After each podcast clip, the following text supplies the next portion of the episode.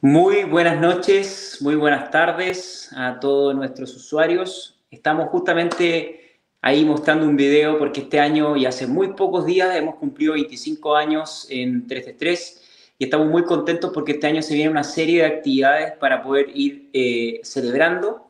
De hecho, pronto vamos a tener una celebración en España, por, luego también una en Latinoamérica en noviembre, en nuestro Congreso 333 Experience, el 21 y 22 de noviembre que estoy muy contento porque ya tenemos más de 300 personas registradas en el Congreso a siete meses aún y eso indica y agradezco mucho el apoyo que hay por detrás de la comunidad y también agradecer a todas las empresas que ya están confiando en nosotros e incluso a las empresas de cerdo que por primera vez veo que las empresas también están poniendo recursos para patrocinar el Congreso y eso me alegra un montón. Y justamente hoy vamos a hablar quizás de noticias que no son tan positivas para el desarrollo de nuestra, de nuestra porcicultura y es una situación quizás un poco para poder ver de cómo trabajar en conjunto hacia adelante, de cómo prevenir efectos que ocurren a nivel interno en nuestros mercados y es por eso que hoy tenemos una invitación muy especial ya que vamos a hablar con eh, líderes importantes de la organización principal de México o por MEX, donde eh, tenemos a su presidente, Heriberto Hernández, y también a nuestro querido amigo Iván Espinosa, que también es el de la Unión eh, Regional de Porcicultores de Jalisco. ¿Cómo estás, Heriberto? ¿Cómo estás, Iván? ¿Qué tal, Reinaldo? Buenas tardes, buenas noches a todos y a todos los que participan en 3 de 3. Encantado de estar con ustedes. Muchas gracias. ¿qué tal? Qué gusto poder estar compartiendo el micrófono con ustedes. Gran oportunidad de platicar un poquito de lo que está pasando en nuestro México. Sí, creo que es muy importante poder dialogar, el poder conversar, el poder generar espacios de conversación para poder, obviamente, mencionar la, importancia de la representación gremial, de la voz unificada que debe tener siempre una industria, un sector, una comunidad productora de un alimento tan importante en nuestra comunidad. Y es por eso que quería yo iniciar esta entrevista y irnos directamente al grano y un poco preguntarle a usted, Heriberto, ¿cuál es la situación que viene afrontando últimamente el sector para aquella comunidad que quizás está fuera de, México o que está internamente en México para que pueda entender resumidamente la situación actual. Sí, Renaldo. Bueno, se lo tratar de manera muy breve. Eh, vamos a irnos del tema eh, global. Como sabemos, la recuperación de, de, China, de sus inventarios, hizo que el mercado global de la carne de cerdo en el 2022 y parte de este 2023 se colapsara, ¿no? Y en ese sentido, eh, en, eh, una vez las, habiendo una sobreoferta en términos globales, eh, la porcicultura mexicana pues no ha sido la excepción. En ese sentido, nosotros tenemos una porcicultura exportadora en los polos de, de nuestro país que se ha visto muy afectada con el tema de la saturación global y un peso en México fortalecido que les ha quitado también mucha competitividad. Entonces, a ellos eh, se les ha complicado mucho la situación desde prácticamente ya un año.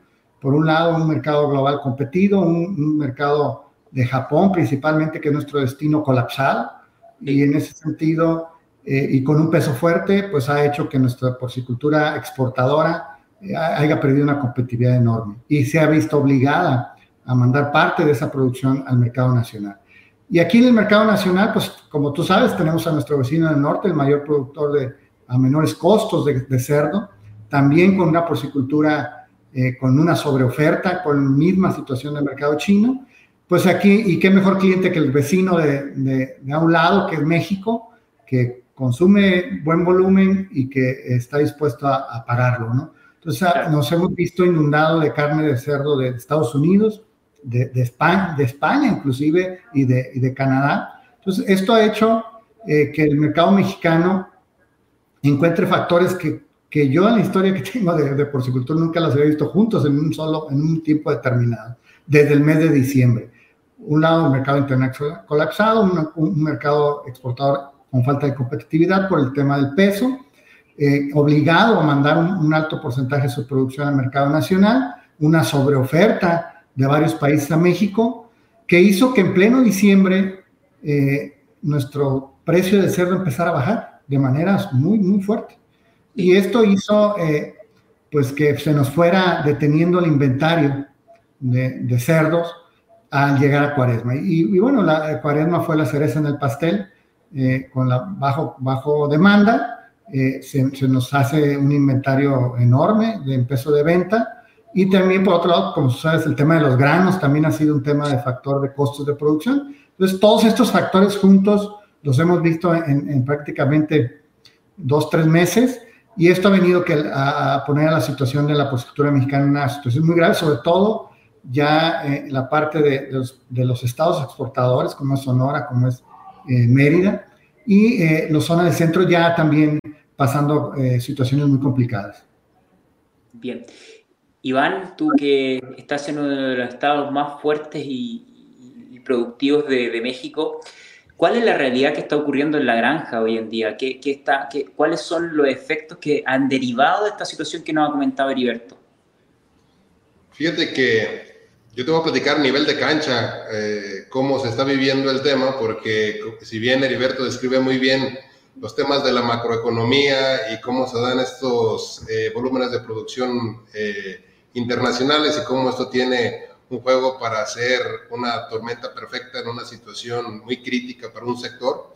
El productor como tal está viviendo o se está viviendo atropellado por toda esta serie de factores que lo tomaron pues de alguna manera por sorpresa, en el sentido de que tuvimos, como bien dice Heriberto, un diciembre pues, atípico, raro, donde normalmente hay la posibilidad de capitalizar un poco la empresa. Eh, las diferentes condiciones lo han eh, tomado mal parado y bueno, esta serie de factores que se han estado juntando el día de hoy lo han llevado al límite.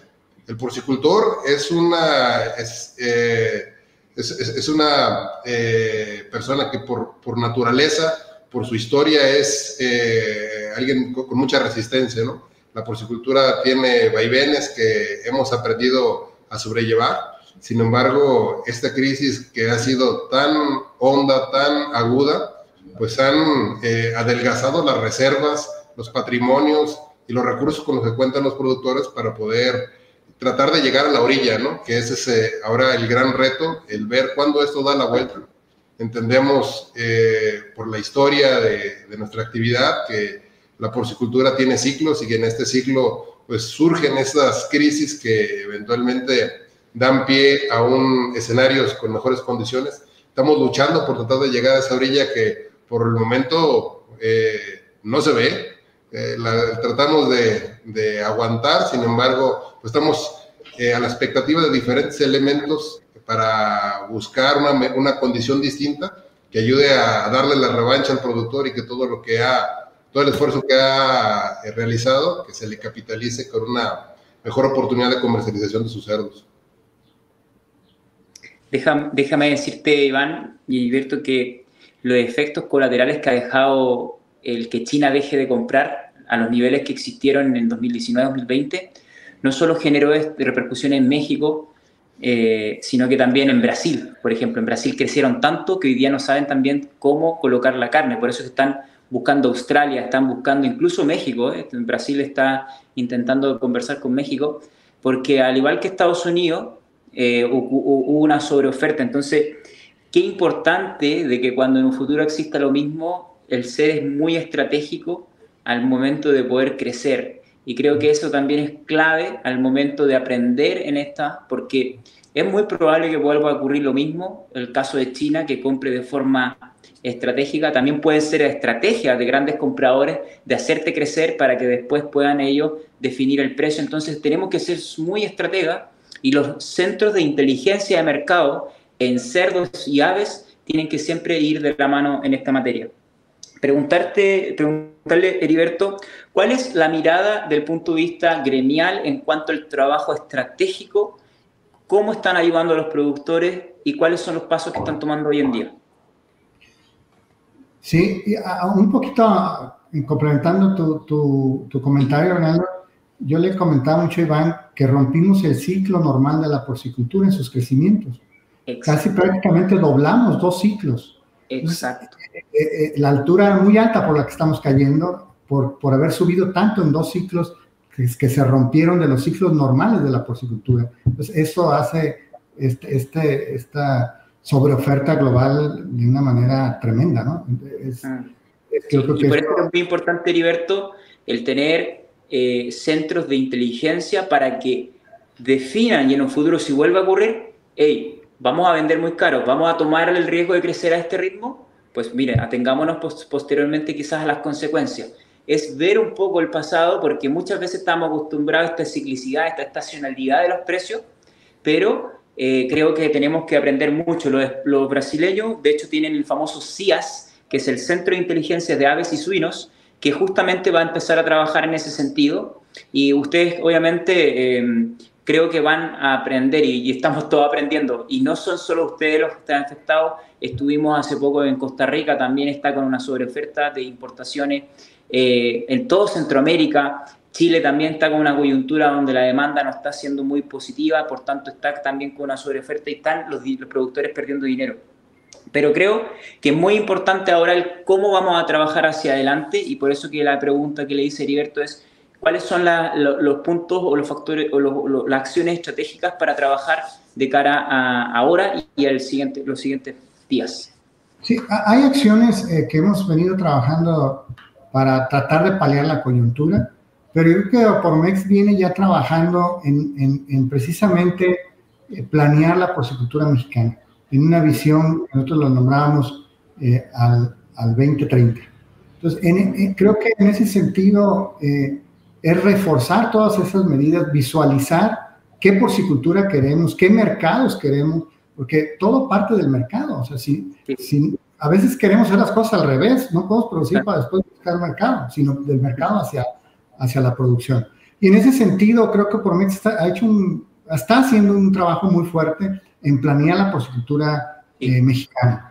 ¿Qué implica eh, los retos que tiene la porcicultura hacia adelante en términos de medio ambiente, términos de cuidado del agua, eh, en términos de, resistencia antimicrobiana, eh, todos estos factores que, que, vienen hacia adelante, que a la porcicultura latinoamericana no nos ha, de alguna manera decir, no nos ha llegado tanto, pero que tenemos que visualizarlo de una manera tangible y tener un plan hacia dónde ir, creo que es uno de los temas que, que es fundamental y que estamos trabajando en ello.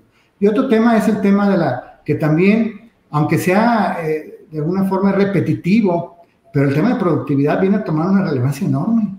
O sea, no podemos estar hablando de, las productividades como país en México de 22 lechones estados por hembra al año, 18 por, a la venta. O sea, eso, no puede ser. Entonces, todo esto que tenemos tan claro, tenemos que generar una estrategia muy clara para, eh, eh, por un lado, la parte que implica en la industria, y por otro lado, lo que necesita, sobre todo el pequeño y mediano productor en cuestiones de productividad y eficiencia, necesitamos ver con mucha claridad lo que impacta eh, en nuestro bolsillo el tener X o Y productividad, porque muchas veces no, no, lo, no lo vemos en términos de dinero, que ha sido una de las preocupaciones enormes de Pormex, de cambiar un poquito la mentalidad de que todo lo que dejes de hacer te va a repercutir en dinero. Y claro que las crisis vienen y, y, y son inevitables, pero hay mejores maneras de, enfrentarlo. E, eso es sin duda, ¿no? Entonces, en ese sentido, creo que la, la Opomex está haciendo un gran esfuerzo por visualizar esa porcicultura, eh, por un lado, y por otro lado está haciendo un enorme esfuerzo por paliar la situación que hoy nos ataña. Eh, yo creo que eh, en ese sentido hemos hecho, tratado de hacer, concientizar a, a, nuestros porcicultores de la situación y de que ahorita, más que nunca, necesitamos mayor unidad, mayor fortaleza en la industria, porque en México, yo lo he dicho hacia adentro, de, en eso, todo en estas, en, esta, en estos últimos tres semanas que hemos tenido reuniones cada tercer día, prácticamente, que ha sido complejo amalgamar todas las aristas de la porcicultura mexicana. E, es realmente zonas distintas, productores distintos, con tamaños distintos, eh, y ha, ha, sido un gran reto para Opormex poder eh, eh, poner todos en un mismo discurso, inclusive en una misma visión, puesto que la porcicultura es con demasiadas aristas.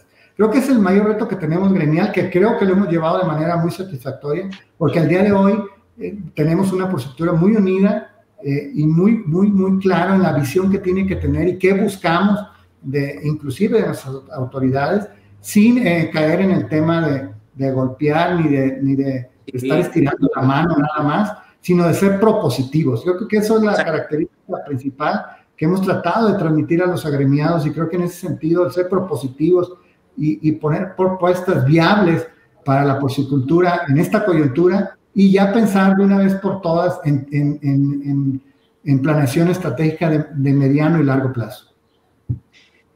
Mire, no sabe lo contento que me pone lo que usted habla, porque eh, muchas, muchas veces, quizás cuando nosotros, la, las empresas que nos dedicamos a crear eventos, a poder definir artículos, hacia dónde se define la educación, porque esa es nuestra pasión como 333, por eso que hemos creado y llevamos un año y medio con un economista dentro de 333, Ustedes han visto algunos estudios y análisis que hemos hecho un poco para poder conducir y poder tomar las decisiones en lo que pasa en la porcicultura colombiana.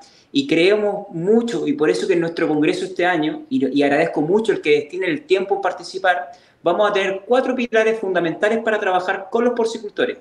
Gestión de la eficiencia, asociativismo, eh, todo lo que es economía y mercados y planificación estratégica muy pocas veces los congresos se, se, uno se siente y se pone a planificar hacia dónde vamos la situación.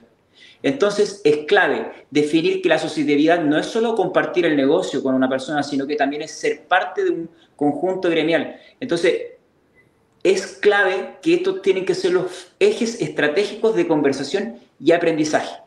Ya hay muchas empresas que hacen muy bien la parte técnica, que nos llegan incluso a las granjas a definir como la mejor nutrición, sanidad, pero creo que los congresos tienen que estar enfocados en esa, en esa materia y en noviembre en Medellín lo, lo vamos a lograr en conjunto.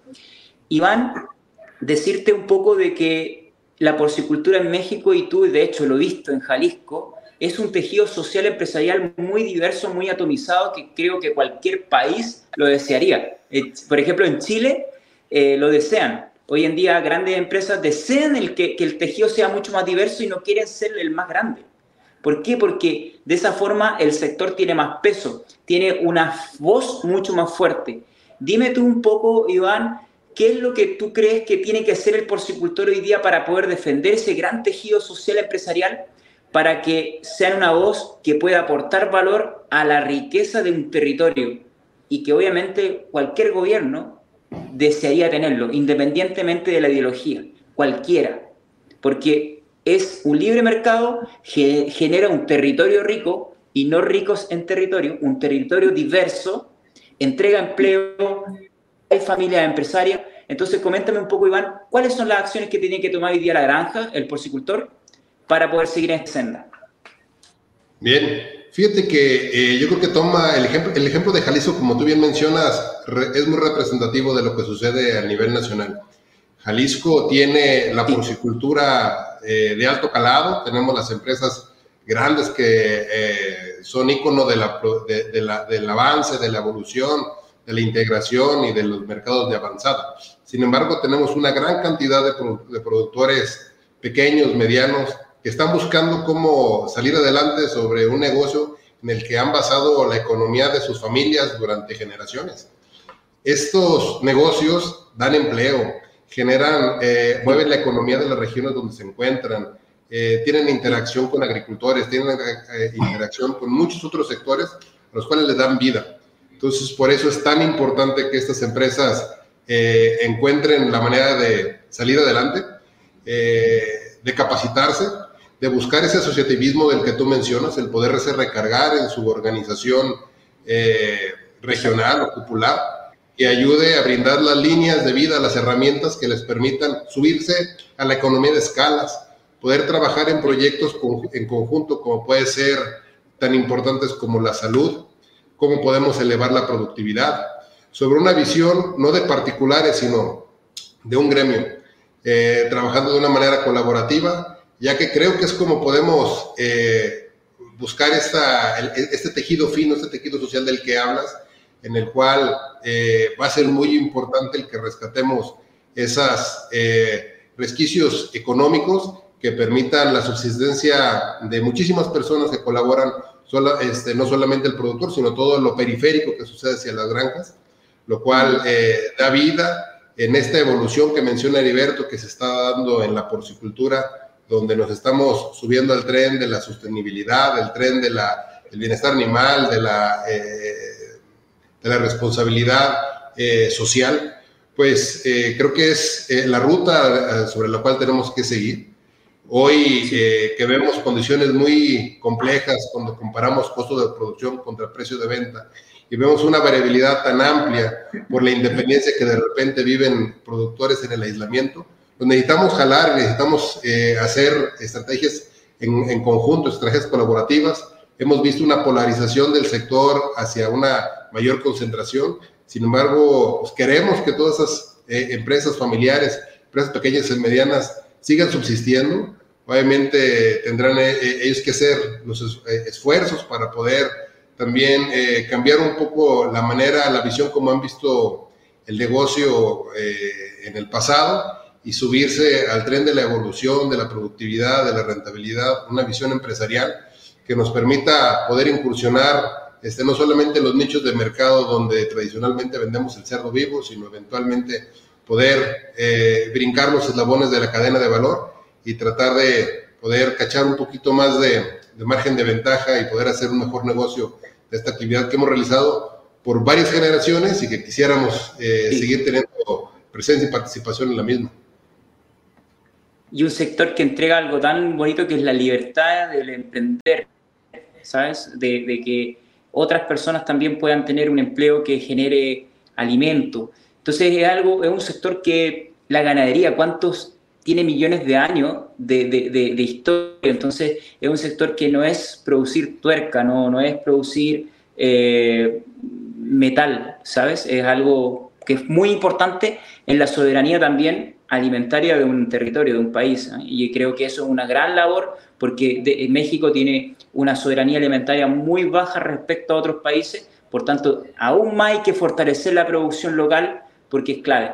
Y un mensaje a los pequeños y medianos, es importante que se unan, que se adhieran a las organizaciones porque de esa forma aumentan su eficiencia a través de los cursos, eventos que organizan las asociaciones y obviamente su productividad también que es clave. O sea, tienen que ir siempre la mano, gestión de la productividad y la eficiencia porque son muy importantes.